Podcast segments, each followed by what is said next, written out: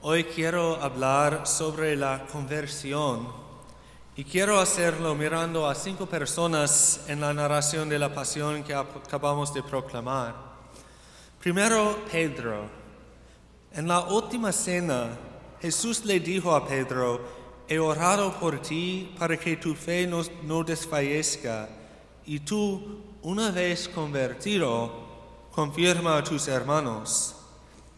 Jesús predice la triple negación de Pedro de él.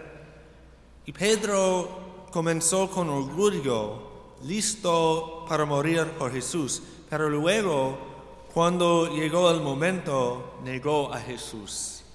Pero ese no es el final, porque Pedro se arrepiente de su negación y se convierte de nuevo a Jesús, llora por su orgullo llora por su negación y se vuelve a Jesús.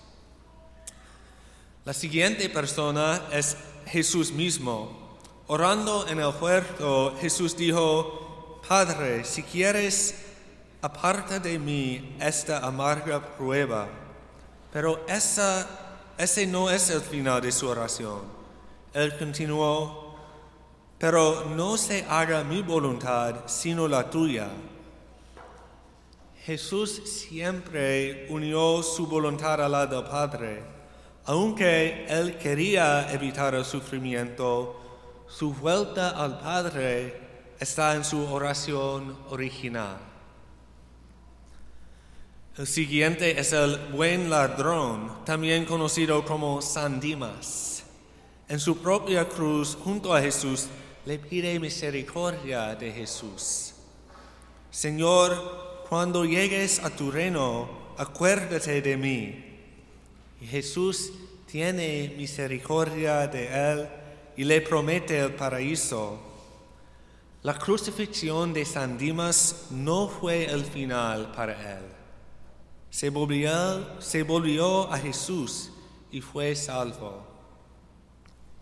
También tenemos el otro criminal crucificado que insultaba a Jesús en sus últimos momentos, literalmente Él ve el rostro de Dios y el amor de Dios y Él rechaza a Dios.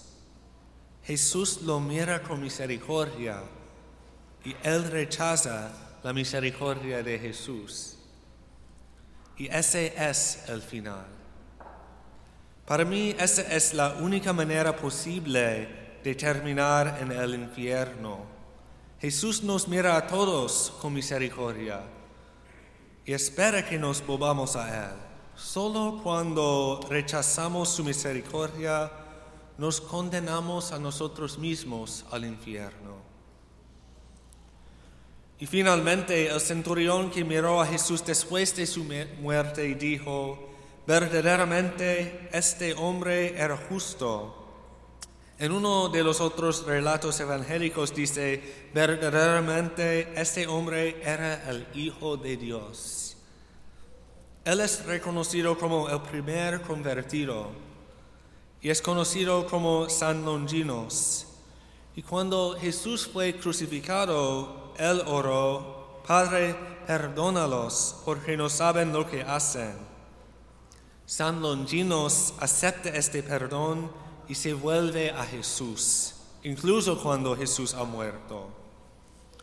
Su servicio como centurión romano no fue el final para él. Se vuelve a Jesús y ahora tiene una nueva vida. Entonces, la conversión significa volverse a Jesús. Significa arrepentirse que lo que hemos hecho es aceptar la misericordia. La historia de la crucifixión de Jesús está llena de momentos de conversión. Al comenzar esta Semana Santa, animo a cada uno de ustedes a ser un poco más conscientes e intencionales en sus decisiones en cada momento de volverse a Jesús y decir con Él y a Él, No se haga mi voluntad, sino la tuya. No se haga mi voluntad, sino la tuya.